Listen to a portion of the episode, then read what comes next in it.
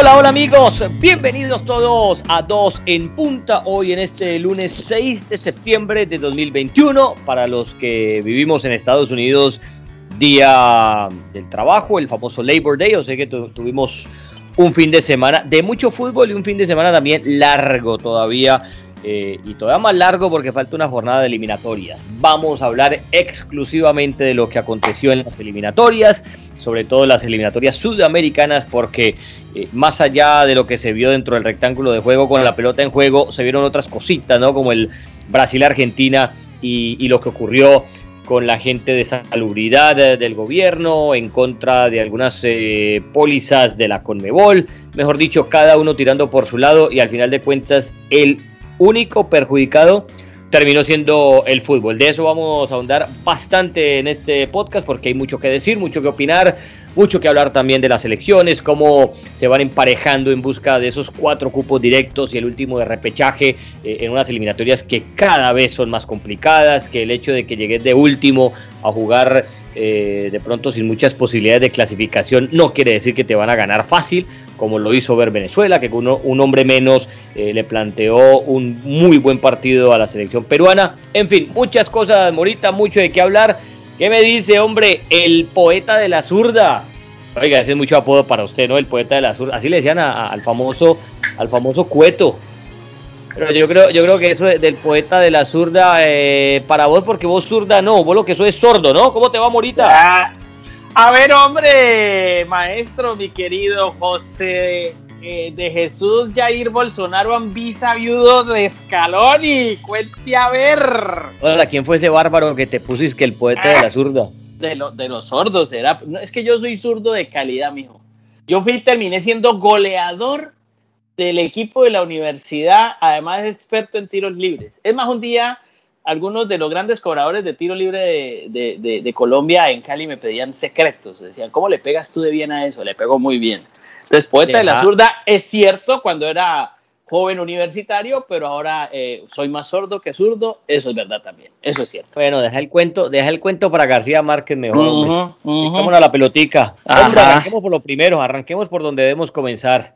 Argentina-Brasil, el partido eh, con muchos problemas antes de, de, que los jugadores que venían de Inglaterra, Dibu Martín, Lo Chelso, eh, el, Cuti Martínez, eh, Buen Día, bueno, eran cuatro o cinco jugadores que supuestamente entraron ilegalmente a Brasil, diciendo cosas que no eran a la entrada con inmigración.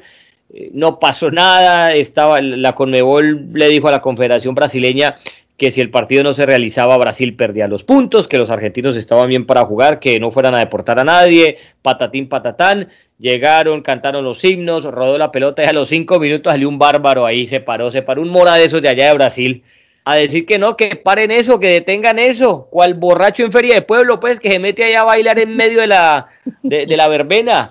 Y pararon eso, Moriti, qué espectáculo. A ver, esto tiene, esto tiene dos lados de dónde tomarlo.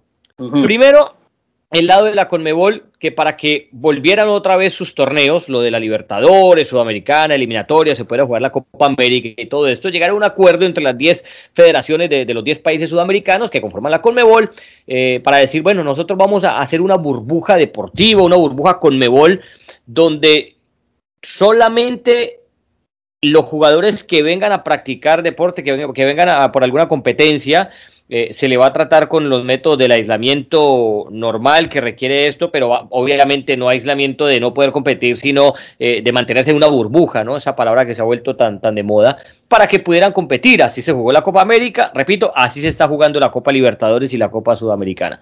Pero ¿qué pasa? Que muchas veces esos lineamientos, y en este caso preciso, eh, no van acorde con las leyes de un país. Porque claro, una cosa es lo que diga la Conmebol, otra cosa es lo que diga el gobierno brasileño. Y pues el gobierno brasileño dijo, no, que esos jugadores que venían de Inglaterra, no era que no podían ir a, Brasil, que no podían tocarse lo brasileño, sino que falsificar, no sé si la palabra sea falsificar, o dieron una información equivocada a la llegada a Brasil sobre su estadía en Inglaterra. Entonces ahí de oficio es que entra el gobierno, no en este caso el gobierno de Sao Paulo local, a decir, espere, paremos esto porque aquí hay un incumplimiento. Pero la duda que nos queda todo, cada país es autónomo de, de, ver cómo van con sus leyes, de ver quién entra o no entra a su país, eso se llama soberanía. Eso yo, por ejemplo, Morita, no lo voy a poner en discusión ni un solo minuto. Y las leyes de cada país deben estar por encima de la ley del fútbol, por más que la FIFA crea que camina sobre el agua y que lo que ellos digan es palabra de Dios y se acabó, no. No, el fútbol es una cosa, un país es otra y las leyes de los países se tienen que respetar. Pero la pregunta es que, no, que nos queda a todos, ¿no? Y que ustedes escuchando este podcast están haciendo, ¿por qué no lo hicieron antes y por qué esperaron a que la pelota hubiese rodado cinco minutos para que un señor allá se meta eh, a decir que no, que paren eso? ¿Cuál partido de pueblo, Morita? Eso sí fue un papelón, pero un papelón de los que solemos hacer en Conmebol, pero histórico, ¿ah?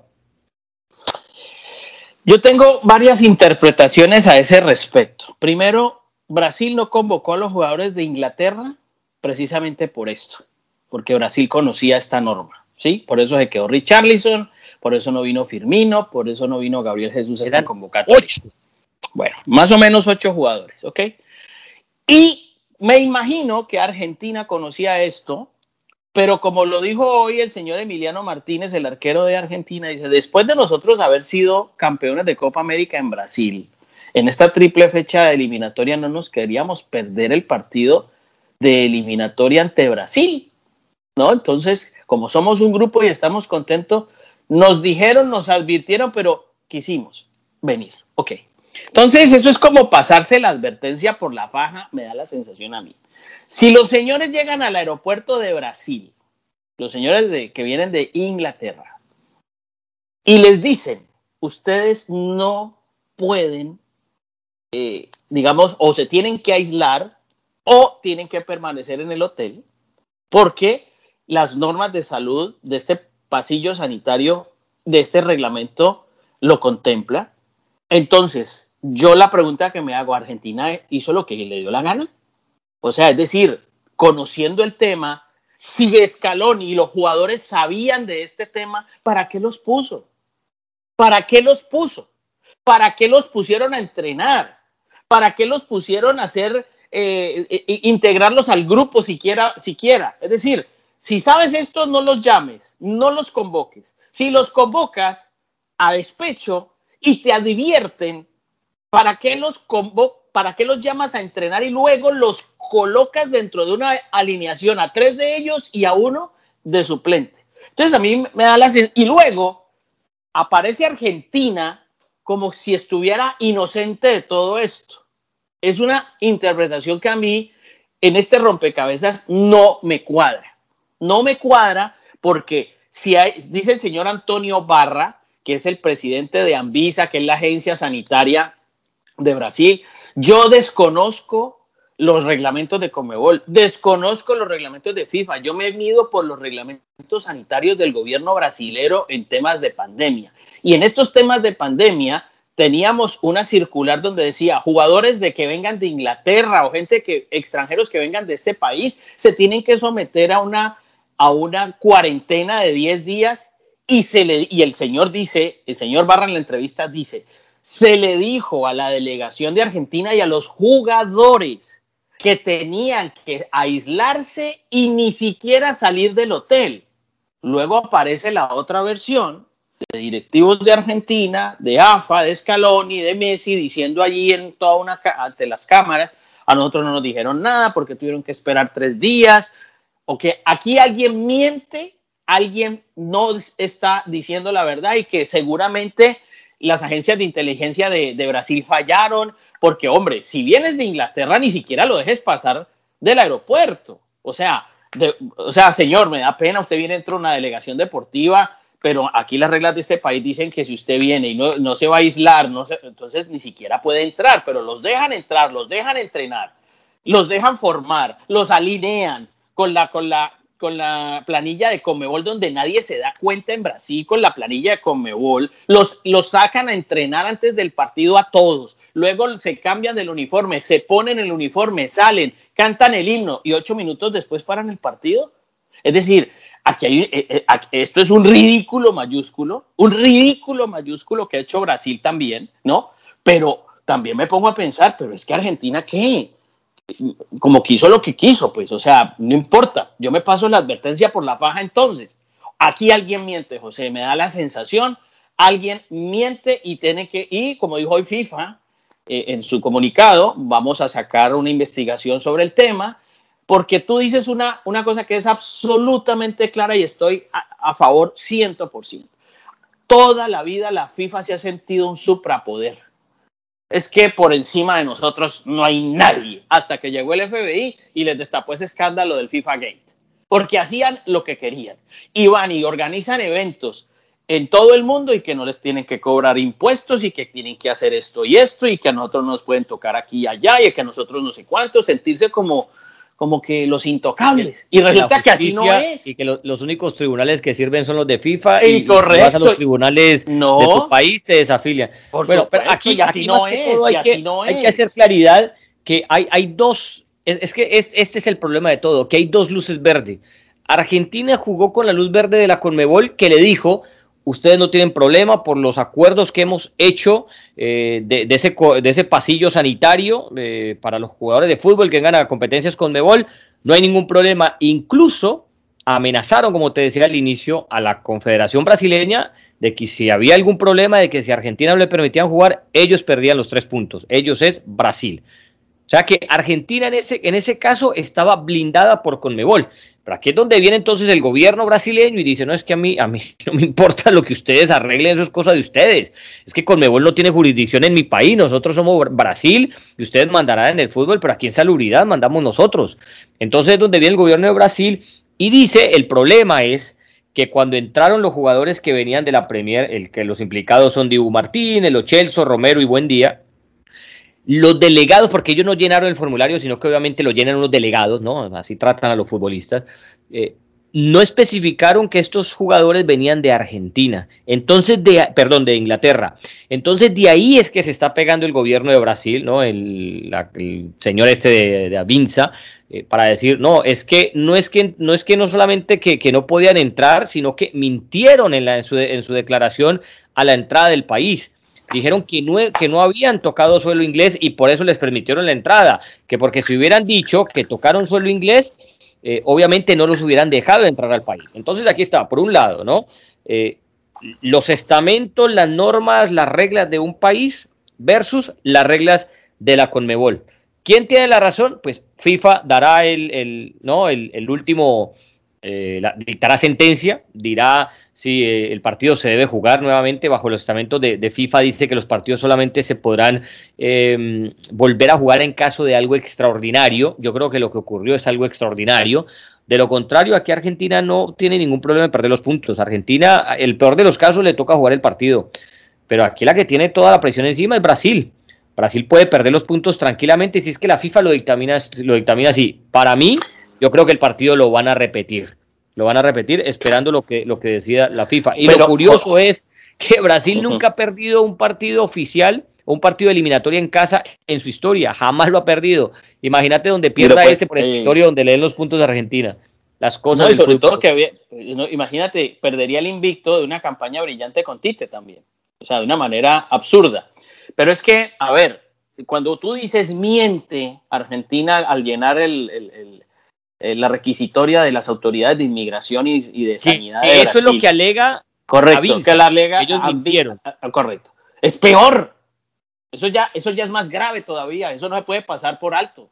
Eso no. Por eso digo, aquí alguien miente. No es Avinza, es Anvisa. Anvisa. Ok, Anvisa.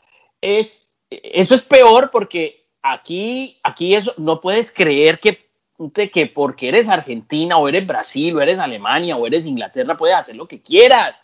Es que ahí es donde yo voy, ahí es donde yo voy, aquí hay una situación difícil, difícil, difícil de resolver. Pero es que, a ver, yo también tengo que hacer una reflexión al respecto. Menos mal le paso a Argentina y a Brasil, porque son dos grandes de FIFA. Argentina y Brasil son dos poderes grandes en FIFA, donde este problema haya sido Bolivia, Venezuela, Colombia, no sé, Honduras, eh, estaba desafiliado hoy de FIFA. Hoy estaba desafiliado de FIFA. Y yo te digo, eh, eh, FIFA, no, FIFA no quiere meterse más adentro y no lo va a hacer porque, porque tiene comportamientos así pusilánimes, porque es Brasil y Argentina. Y lo máximo que puede llegar a pasar es que tú tengas que repetir ese partido e incluso en una fecha bien lejana, donde ese par de equipos ya clasificados desde antes, porque, porque digamos, aquí lo que se definía era que, que, los dos siguen arriba y de pronto en un futuro hasta lo jueguen con sus 17 o sus 20, no tengan que convocar ni siquiera a Messi y a Neymar porque ya estarán clasificados al Mundial como están las cosas. ¿Me entiendes? Porque ese partido puede repetir, sí, hasta en un estadio neutral, si quieres, llévatelo al Bernabéu, como hicieron la final de, la Copa Libertadores, y, hasta a lo mejor lo ven con sus 17 y sus 20. No, es que el problema es que no hay fecha. Bueno, por eso. Te... triple fecha. Bueno. Europa están pegados del techo porque les, les por eso. casi un mes. Por eso. dónde acomodar eso es el problema. Por eso, es que esto le pasó a Brasil y Argentina. Y yo te digo, FIFA no se va a meter más allá porque son así, porque tienen ese comportamiento de discriminación. Yo lo digo y lo sostengo. Si esto hubiese sido con otras elecciones, pues obviamente el tema era mucho más complicado, pero como son dos elecciones grandes, me da la sensación que esto van a hacer una investigación y se van a reunir y sí, qué pena y tal. Y, pero entonces yo digo, si funcionó en la Copa América, porque esta entidad, Anvisa, tuvo que haber es ahí está la cosa. Es que ahí ¿por, qué, ¿Por qué no funciona para una jornada eliminatoria que no sabemos que se jugó. A ver, Ambisa no se dio cuenta que el partido jugaba ayer o, este domingo. Esto se sabe desde hace rato. FIFA apenas no yo creo que ahí, yo creo que ahí, se da en el clavo. Hombre, no. Yo creo que ahí se da en el clavo. Si, si se jugó Copa América hace un mes, mes y medio. Se pudo jugar Copa América, que se jugó en Brasil, y, y Dibu Martínez vino de Inglaterra, y Lo Celso vino de Inglaterra. Y exactamente lo mismo porque ahora, y digo esto, no, no estoy diciendo que porque el gobierno, de Brasil hará lo que ellos consideren necesario para salvaguardar la salubridad de su país. Eso es soberanía y eso se respeta. Pero hombre, si, si no lo hicieron hace mes y medio, ¿por qué lo hacen ahora? Ahora, la excusa que tiene el señor Barra Torres, que es el presidente de Anvisa, es que él dice que a estos jugadores, se les, los que venían de Inglaterra, se les pidió que estuvieran aislados a la espera de la deportación. Y ahí fue cuando Conmebol dijo, no, si los deportan, ojo, pierden los tres puntos, no pueden tocar a nadie de la delegación de, Argentina. Y dice el señor eh, Torres que, ellos no cumplieron eso y que lo que hicieron fue trasladarse al estadio, pues, y después lo que vimos ya, el partido y todo esto. O sea que, o sea que, bueno, el, el no sé, esto ya sabemos que, cada, cada, quien tiene su razón, por un lado la Conmebol, por otro lado eh, el gobierno brasileño, pero metámonos mejor a la pelotica, Morita. Hablemos de fútbol, hablemos de fútbol. ¿Qué les parece y nos vamos a su Colombia querida? A ver, Colombia, tierra querida, himno de fe y alegría, cantemos todos, himno de paz y alegría. A ver, joven, no me gustó Colo no me gustó eh, me sorprendió, lo voy a decir, porque eh, he tenido la libertad de muchos años de relación con el profesor, de hablar frente, eh, fronteramente las cosas. Yo pensé que jugaba Quintero, Juan Fernando Quintero. Pensé, ¿por qué?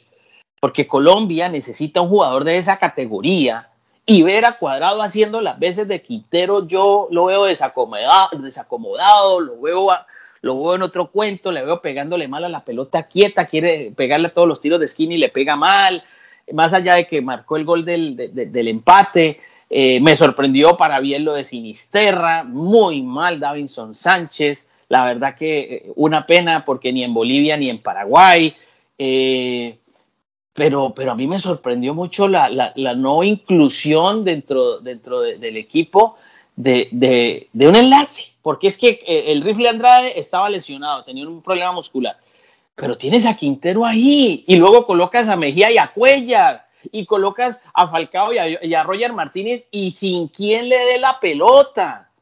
Cuando tienes el jugador, bueno, no sé, honestamente te digo que a mí me sorprendió de una Colombia que en el primer tiempo pudo haberse llevado los puntos porque pues Borja le pegó un tiro en el palo, Cuadrado tuvo dos o tres, Silva era figura, pero también, ojo, el gol que se marca Romero, que se marca Sanabria tras jugada de Romero, es brillante, de una Paraguay que no tenía ni Almirón, porque no lo dejaron venir de Inglaterra por el tema este, y no tenía a Espínola porque eh, se lesionó y llamaron a, Cáceres. Tenía bajas importantes ahí el equipo paraguayo eh, que viene presionado su técnico porque en las últimas horas en Paraguay se dice que ya no aguanta más Berizo con Paraguay, no aguanta más, porque la gente ya no lo soporta y parece que ya tiene resistencia al interior de la selección en algunos jugadores por sus métodos de trabajo. Entonces, no le puede ganar a Bolivia, entendiendo que podías administrar una ventaja, y no consigues tampoco eh, eh, un resultado que pudieron haber sido tres puntos ante Paraguay, pues deja muy mal parado el equipo del profesor Reinaldo Rueda, que llega primero a hacer grupo, luego a hacer equipo y a tratar de encontrar un estilo, un estilo que yo todavía creo que lo tiene perdido. No, es que estilo no hay.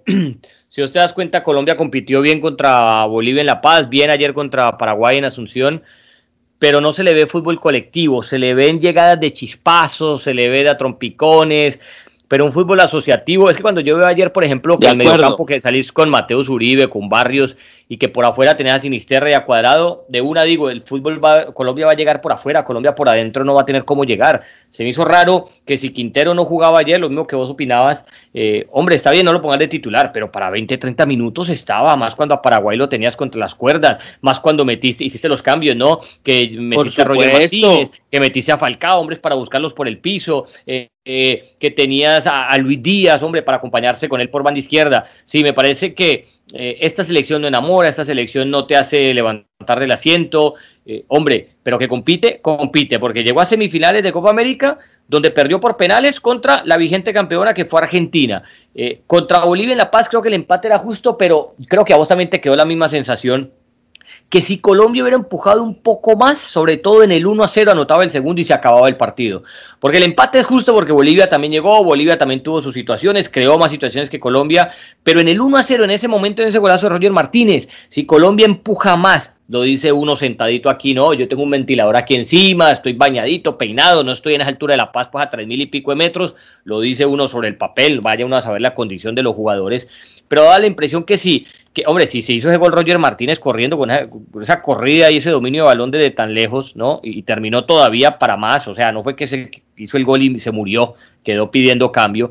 Yo creo que los otros jugadores también hubieran podido empujar un poco más. Y yo creo que ese partido, que te digo, no me parece malo el empate por cómo se dieron las cosas, pero sí queda la sensación de que se hubiera insistido un poco más, se llevaba, uno, se llevaba a Colombia los tres puntos. Y el partido ayer contra Paraguay, encerrado en un arco Paraguay y en un error. Yo creo que ya es hora de revisar lo de, lo de, lo de Davinson Sánchez Morita.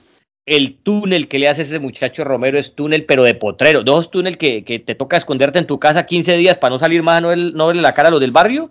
Túnel grosero para, para un fútbol de, de esta categoría, para un jugador que juega en Inglaterra y fue medio gol, me parece que, no solo por esa jugada, pero me parece que Davison sigue cometiendo muchos errores en salida, es que no encontramos sí, sí, sí. el partido de ayer si era totalmente para llevarse los tres puntos Morita, es que si yo te leo las estadísticas, la posesión la tuvo Paraguay, que demuestra lo que hablamos, que Colombia no es un fútbol asociativo ni, ni de controles largos, es un fútbol más de chispazos y de lo que den las individualidades.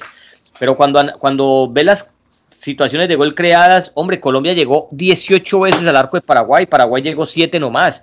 Es que el partido estaba para un 2 a 1, un 3 a 1, pero no la metemos, la, la historia de nosotros de toda la vida, Morita, no la estábamos metiendo. Y ahí está, de lo que pudo haber sido 6 o 7 puntos de los 9 que se juegan esta triple fecha, nos vamos, estamos con 2 y estamos con la obligación de ganarle a Chile sí o sí. Porque con cinco puntos de nueve decís, bueno, por lo menos saqué más de la mitad y por lo menos sigo ahí en carrera. No, que Colombia está en carrera, obviamente, no, no es tampoco para, para alarmarnos todavía.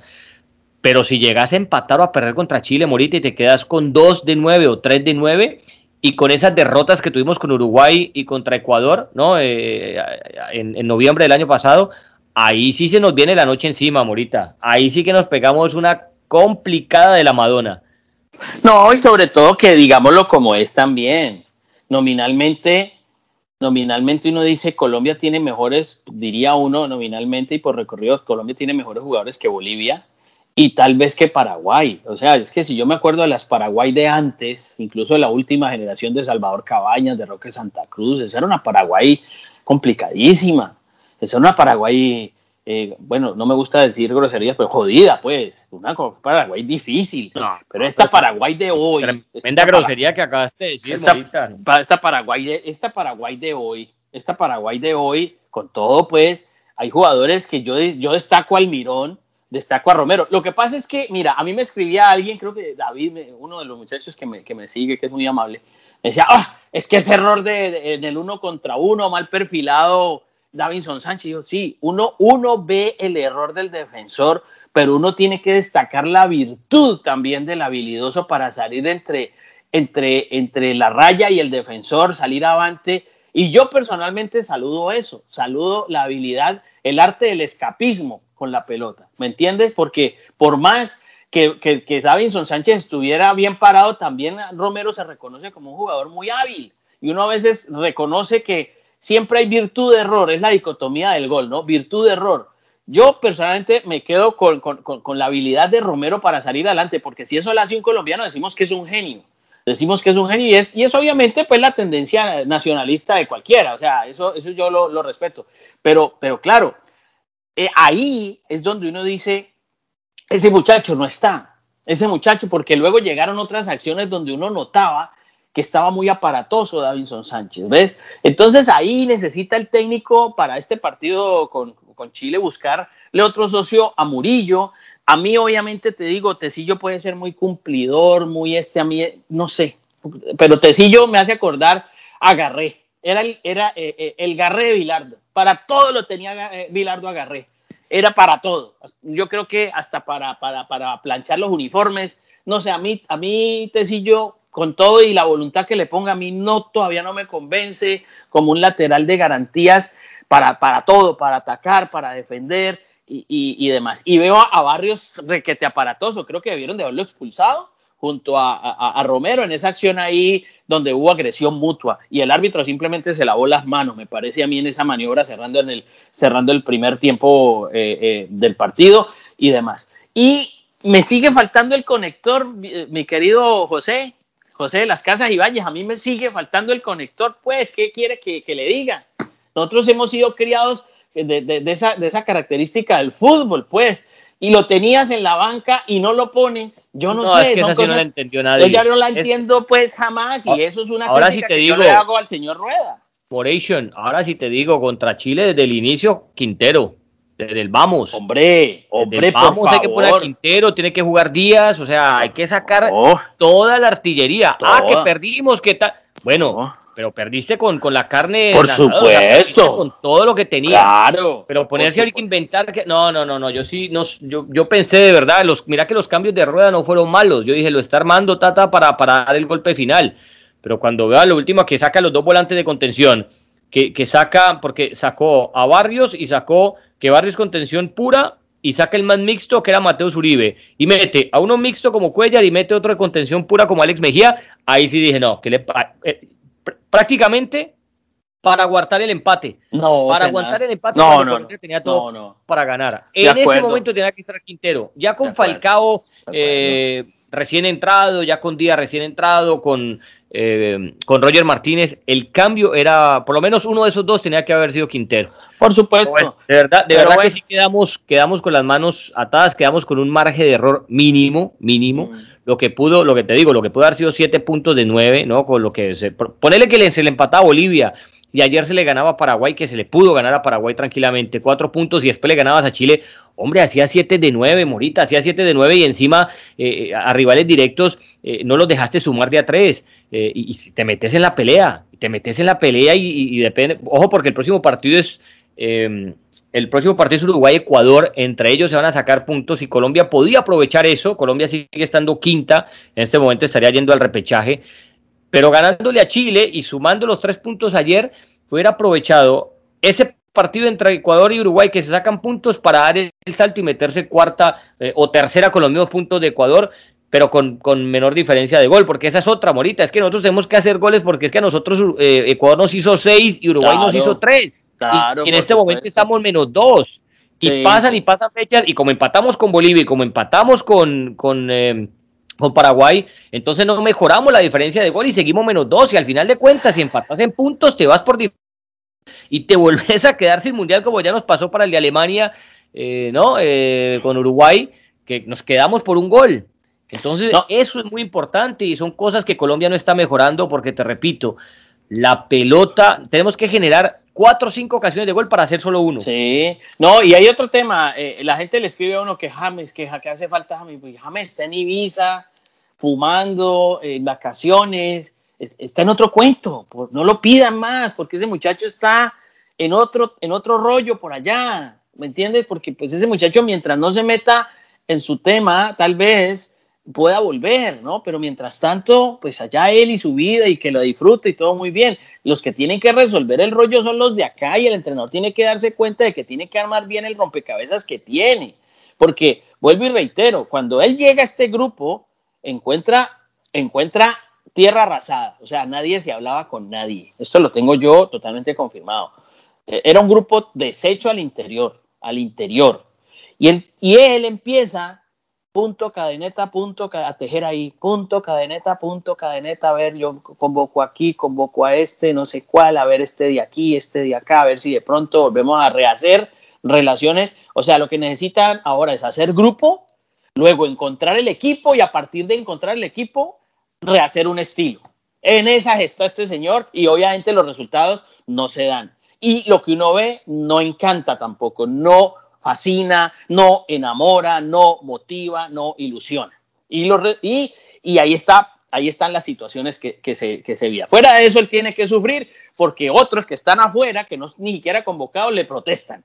Entonces, que Mujica, que el otro, que ah, que no me llaman, que esto, que cuando eso no pasaba antes con los técnicos extranjeros de antes. Entonces le toca a este, este señor manejar eso y tiene problemas. Y él no, como que yo creo que a veces como que entra en unas, en unas que no entiende nadie. O sea, honestamente, yo digo, no, puede, no puedo creer que llamando a un jugador como Quintero no lo tengas en cuenta. Ahora, él es el único que puede resolver ese tema con los jugadores. Ya está, ya los tiene ahí, tiene a Falcao, tiene líderes al interior del grupo. Bueno, los que tienen que resolver este rollo somos nosotros mismos y veremos cómo, cómo va ante una Chile que no hace goles hace rato. Ese Lazarte está también metido en problemas. Sí, sí, también. Es que todas las yo te digo Vargas que ante Barranquilla, en Barranquilla no juega Eduardo Vargas por acumulación de amarillas. Esa Chile no tiene gol hace rato. Más, no tiene... más allá, más allá de Argentina y Brasil, eh, las demás están complicadas. O sea, porque no hay una selección.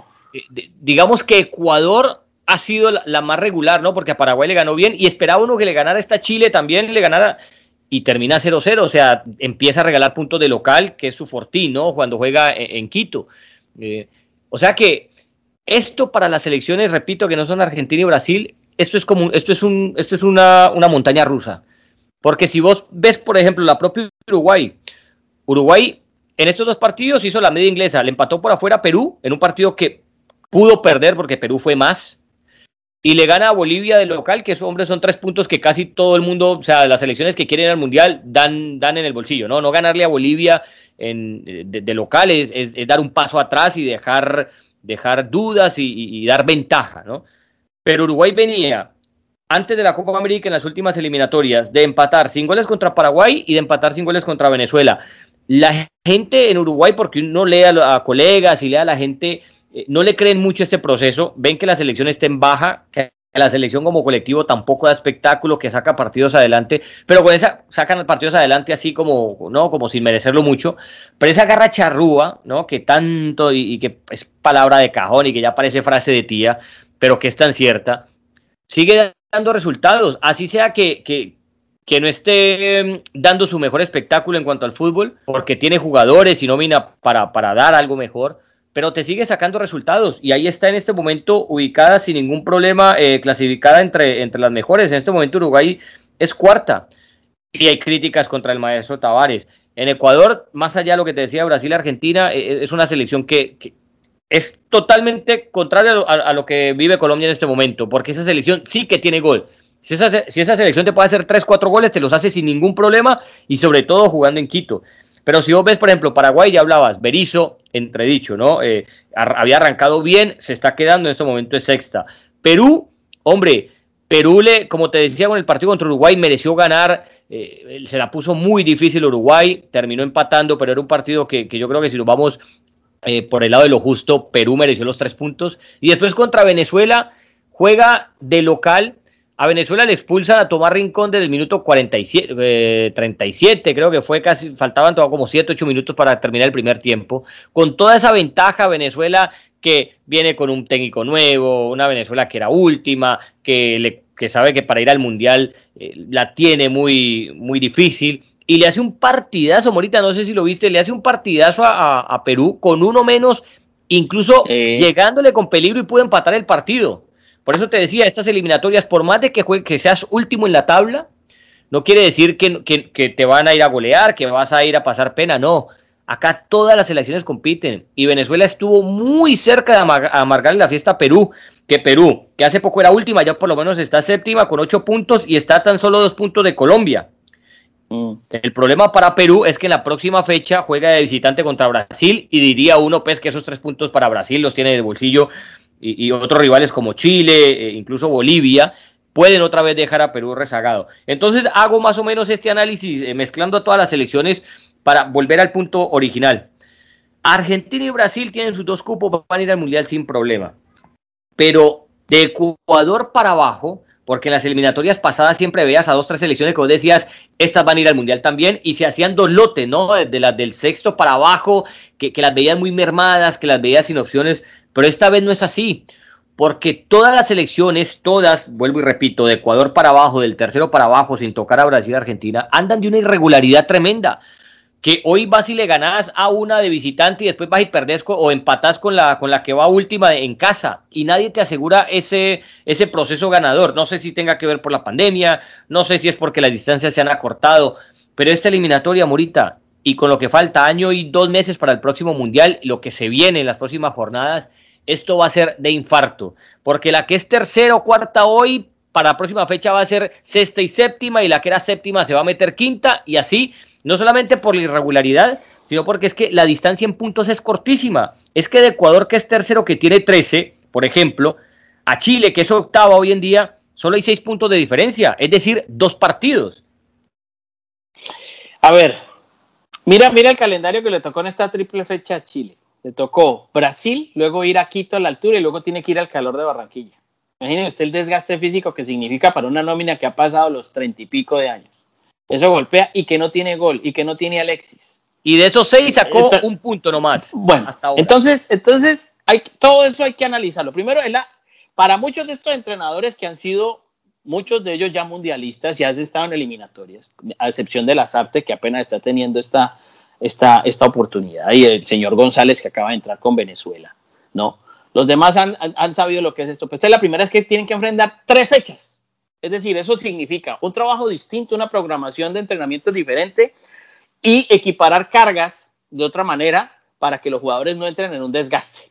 Porque hay jugadores que sí o sí tienen que jugar estos tres partidos e irse a Europa a seguir siendo titulares en sus respectivos equipos y eso es, y eso es un desmadre también. Eso es, eso es muy complicado manejar. Entonces, además de que tienes que jugar muy bien, jugar bonito y ganar.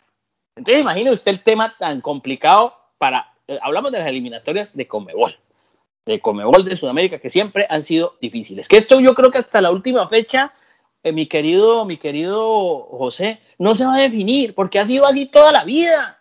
Toda la vida ha sido igual, hasta la última fecha. No se sabe cuál es el del repechaje y cuál va a ser el segundo, cuál va a ser el tercero. De pronto, en esta ocasión, tal vez uno diga, los que han sacado una luz Argentina y Brasil, yo prefiero esperar sobre todo del segundo para abajo. Pero como vamos a entrar en un plan de tres fechas por todo esto de la pandemia que desorganizó todo eso, entonces es otra planificación de trabajo, son otras las convocatorias, que, se, me, que se me permita traer este o no, eh, que puedan venir y entrar, que les permitan llegar. Bueno, en fin, entonces todo esto suma para llegar a pensar qué clase de equipo voy a poner en la cancha. Entonces, Simplemente tienen que recordar lo que ya sabían los uruguayos y ayer, este domingo, 4 a Bolivia.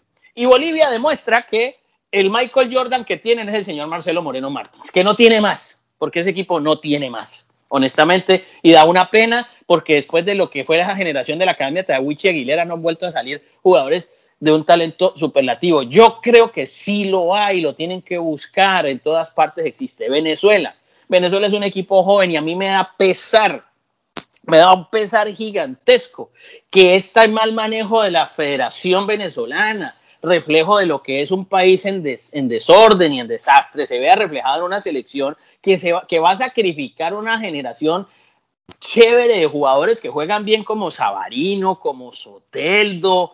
Eh, ahí hay unos jugadores muy interesantes. Es que los dos últimos partidos de Venezuela con este señor tratando de hacer lo poco que puede, hombre, nos demuestran que este tiene, tiene aire. Es una Venezuela que si le sumas a Herrera, a Machís, es una generación muy, muy, muy buena de jugadores que lamentablemente se van Ese a. Ese Sabarino juega muy sabroso. Por eso te digo, es una pena que se tenga que perder el mundial un muchacho de ese talante, de esa, de esa estirpe, pues. ¿Por qué? Porque no tiene juego, porque eh, la federación es un desastre, porque, bueno, en fin, todo lo que sabemos de Venezuela. Es que ayer pierden con Perú por un error grosero de Villanueva. de Villanueva, exacto. ¿Por qué? ¿Producto de qué? De la desconfianza que tiene ese equipo, porque psicológicamente no están, porque el, el ambiente que los rodea es nocivo, y eso se ve en la cancha, eso se nota. Pero con todo y eso, Soteldo hace un pan en un tiro penal, el otro Sabarino hace yo no sé qué. Entonces ellos tratan de aislarse de ese ruido para, para mostrar algo interesante. Perú, hombre, Gareca nos ha mostrado que, es un tipo capaz. Si, si acaba de ser que semifinalista de la Copa América, finalista de la Copa América anterior, en la de 2015 también hizo una gran campaña. Perú, téngamelo quieto, déjeme quieto a Perú que Perú no está muerto. Perú no está muerto, ya fue un No, pero qué muerto va a estar, Morita. Es que no te vayas por la posición en la tabla. Uno aquí, y consejo para la gente que nos escucha, no se vayan por la posición en la tabla, váyanse por los puntos de diferencia por eso. del quinto lugar al suyo. Y en este momento, Perú, ah, está séptima, hombre, está a dos puntos de Colombia. Chile, Está octava, ah, está a tres puntos de Colombia. Va y le gana el jueves y, hace caja y listo y empata los puntos de Colombia. Entonces, no es tanto por la posición en la tabla, sino por los puntos que te separan a la zona de clasificación. Por eso. Entonces, imagínate, Uruguay para mí tiene margen de mejora. Para mí. Porque, pues. Oh, es que para lo que tiene Uruguay Morita en cancha. Por eso. Y, mira, y, lo digo con todo el respeto, ese equipo da muy poco fútbol pero mm. muy poco fútbol. Uruguay te aburre completamente Y, repasa uno y ve, pero Valverde, pero que aquí queda Carrascaeta, que, que vecino, que. Y pues, todos muchachos juegan en Europa, todos esos muchachos juegan en equipos importantes. ¿Qué le pasa a esto? Pero a ver, pero a ver. Pero así todo ahí está metida, ¿no? Pero José, José, cuando jugaba Francescoli, cuando jugaba Sergio Santín, cuando jugaba Bengochea, cuando jugaba Carrasco. A ver, ¿cuándo fue vistosa Uruguay? ¿Cuándo? Teniendo esa clase de jugadores. No, era vistosa, pero sí en el eh, cuando, cuando te cruzaba, cuando te llegaba a tres cuartos de, cancha en pues, ataque, eh, era letal. Bueno, pues es lo mismo que tiene con Cavani. La de Rubén Sosa, la de Rubén Pasto. Por eso. Esas, de Uruguay son letales, pero esta, esta, y ojo, con una salvedad, ¿no? Que en el 4 a 2 contra Bolivia, mira que en punta salió con Agustín, Agustín Álvarez, el de Peñarol, puso a de Rascaeta como un falso 9, un falso 10, un falso, un falso moro, un falso de todo, y salió con el chico este Brian Rodríguez que, que, está ahorita en el, en el LAC, en el, en el, en el Galaxy, no, en Los Ángeles FC, aquí en la, y que venía de Peñarol también y que se habla de que es uno de los, de los buenos eh, prospectos que tiene el fútbol uruguayo. No, pero ese Álvarez, pudo hacer cuatro goles. Álvarez. No, no, por eso. Sí, el que te decía, claro, ese también, Agustín Álvarez. y así, mira, de Arrascaeta se fue de doblete, Álvarez hizo otro y, Rodríguez puso, hizo pase gol. Y, Anda, revisa, y me estoy metiendo aquí en la estadística, ¿hace cuánto Uruguay no te hacía cuatro goles, Morita? No, está bien, pero, pero ese es el equipo que a mí menos me preocupa, más allá de que Godín no lo veo en buen nivel, Godín, Godín no está, creo yo, como el caso de Davinson Sánchez en Colombia. Pero ese equipo a mí no me preocupa como no me preocupa Perú, porque yo creo que Perú tiene con qué mejorar muchísimo en la tabla. A mí hay otros equipos que me llaman poderosamente la atención y me preocupan. Es más, tampoco me preocupa Ecuador, porque el señor Alfaro, que también está siendo novato y me faltó meterlo en este, en este lista de técnicos de novatos de eliminatoria, pues tiene un equipo muy joven, pero tiene un equipo físicamente muy fuerte. Es que cuando uno veía los tiros de esquina Ecuador ante Chile, yo veía a esos jugadores ecuatorianos con una fortaleza física impresionante respecto de los, de los, de los chilenos, pero no pudieron ganar pero sí pudieron ganar el partido anterior. ¿Ves? Entonces, obviamente, no sé, hay momentos en que esta irregularidad eh, de, la brillantez es simplemente la espontaneidad no conoce de método. Esa es la realidad. En un momento, un momento te iluminas y un momento te apagas. Mira el caso de Ecuador, ¿no? Para, para hablar específicamente de, de lo que te hablo de las irregularidades. Ecuador pierde el primer partido con Argentina de visitante, que lo jugó muy bien en la primera fecha eliminatoria. Está bien, con Argentina de visitante puedes perder, ¿no? Después va y le gana Ecuador a Uruguay 4 2, que le pudo haber hecho 6, que incluso ese día le anularon como dos o tres goles. Después va a la altura de La Paz y le gana a Bolivia. Hay, hay dos partidos seguidos ganados. Después nos coge a nosotros y nos clava 6. Después fue y, hasta ahí, o sea, de cuatro de sus primeros cuatro partidos perdió uno contra Argentina, un partido muy perdible y ganó tres, hizo nueve puntos. Después va contra Brasil y pierde 2 a 0, partido totalmente perdible, más cuando estás de visita, no pasa nada. Pero después vas y perdés contra Perú, una Perú que venía de último, una Perú que venía con muchos problemas. Ese fue el día del partidazo de. Eh, eh, ay, hombre, se me, se me, escapa el nombre de, de, de la Padula y desde ahí Ecuador, entonces ya los demás empiezan a ver eh, que, que, en Quito, que es muy fuerte, pues tampoco es que sea, que no sea vulnerable, tampoco es que sea invencible con esa derrota que, sufrió contra, contra, contra Perú. Luego a Paraguay le gana muy bien y luego otra vez en casa empata contra un irregular Chile. Y estamos hablando de, de la selección que en este momento es tercera de la eliminatoria detrás de Brasil y de Argentina. Es decir, que ninguna de estas selecciones del tercero para abajo, te van a dar fiabilidad de que, de que en una fecha, en una triple fecha, una doble fecha, te van a sacar los 6 de 6 o los 9 de 9. Todas van a tropezar, todas van a tropezar y por esto al final de cuentas no es la que mejor fútbol juegue o la que mejor fútbol esté jugando, no, esto se va a tratar de goles, la que aproveche, anote goles en, en, las pocas que tenga, como hizo Paraguay ayer, que lo tenía Colombia metido en un arco y en una que tuvo una genialidad Romero y, hace el gol para el 1 a 0 y con ese gol le bastó para sacar un empate de un partido que tenía casi perdido, eh, Venezuela poniendo en calzas prietas a Perú, esto va a ser así, esto va a, esto va a ser así, no hay ninguna de estas elecciones que uno diga, esta selección de los próximos, qué sé yo, 20 puntos que quedan va a sacar 15 por lo que está jugando. O sea que esto va a ser de infarto y del cuarto al sexto, séptimo lugar, eso se va a definir, Morita, por dos o tres puntos, no por más. Oh, y por la diferencia de goles también, porque llega en caso de empate, puede, puede entrar, entrar también la diferencia de goles. Y bien es que Ecuador, Ecuador en este momento tiene la misma diferencia de gol que Argentina, más seis, claro, con los seis que nos hizo a nosotros, 6-1, más cinco. Y es el problema de Colombia. Mira, Uruguay, que es cuarta, tiene más dos todavía. Pero ya Colombia y Paraguay, que son quinta y sexta, tienen menos dos respectivamente, menos dos Colombia y menos tres Paraguay. Y eso es un problema que tenés que solucionar ya. Eso no puedes esperar a las dos últimas fechas, esperar hasta el último. No, eso tenés que solucionar ya. Llegar por lo menos al próximo año, Morita, con el, con el diferencial en cero, por lo menos. Sí, por eso. Es decir, uno tiene que pensar que, que aquí la situación es clara en el sentido de que ganar es lo más importante y es lo único. Ah, yo personalmente creo que esa es una frase terrible porque, porque no importa el cómo, pero ganemos. Eso es como, no importa cómo me gradué, así ya haya comprado el título, el diploma, pero me gradué. No, hombre, ¿cómo así? No, no, no, no, no, las cosas tienen que ser bien. Personalmente pienso que tiene que ser así. Uno tiene que ganar con un proceso y no sé qué, haciendo bien las cosas. Pero como están las cosas en el fútbol, pues dice uno, Dios mío, Aquí así sea un tiro en el último minuto, un penal, un gol de oreja, un gol de tobillo, no sé cómo están las cosas porque no da para más, no da para más por el tiempo, por el formato, porque ahora son tres fechas cada mes con problemas de los clubes si quieren o no prestar a los jugadores. Es decir, eh, y los técnicos pues tienen que rendir al 100% y la gente no está perdonando absoluta. Y los críticos como nosotros no perdonamos absolutamente nada, porque además el periodista siempre es invicto. Sale invictos. Nosotros salimos invictos siempre. Es decir, no perdemos. No perdemos una, ¿no? Nunca. Exacto. Ganamos todas. Ganamos todas. Nosotros somos unos sabios. Y resulta que así no es tampoco. Así tampoco es. Uno tiene que hacer un acto de contrición en muchas vainas. Yo no, no, no es hacer periodismo de periodistas. Pero, pero hay unas críticas que uno dice, Dios mío, de verdad, ser técnico es muy, es muy complicado. Es muy complicado porque uno nunca pierde, uno de periodista nunca pierde, honestamente. Esa es la, esa es la mejor. escogió, por eso es que usted dejó el pito y la gorra y se metió a esto. Morita, ya para irnos, a ver, próximo jueves, Paraguay, Venezuela. ¿Quién gana? Ah, yo le quiero poner unas fichitas a Venezuela. A mí me gustó Venezuela. Venezuela le va a sacar el empate a Paraguay. Bueno. Empate. Vos pones a Venezuela ganando, ¿no? Sí, yo creo que sí. Para mí, a mí, honestamente, Paraguay no me brinda confianza, honestamente. No me brinda nada de confianza. Uruguay-Ecuador, partidazo. Tercero contra cuarto. No, no, no, no, no, no, no, no. Uy, uy, uy, Uruguay, Ecuador. Yo le pongo empate a eso.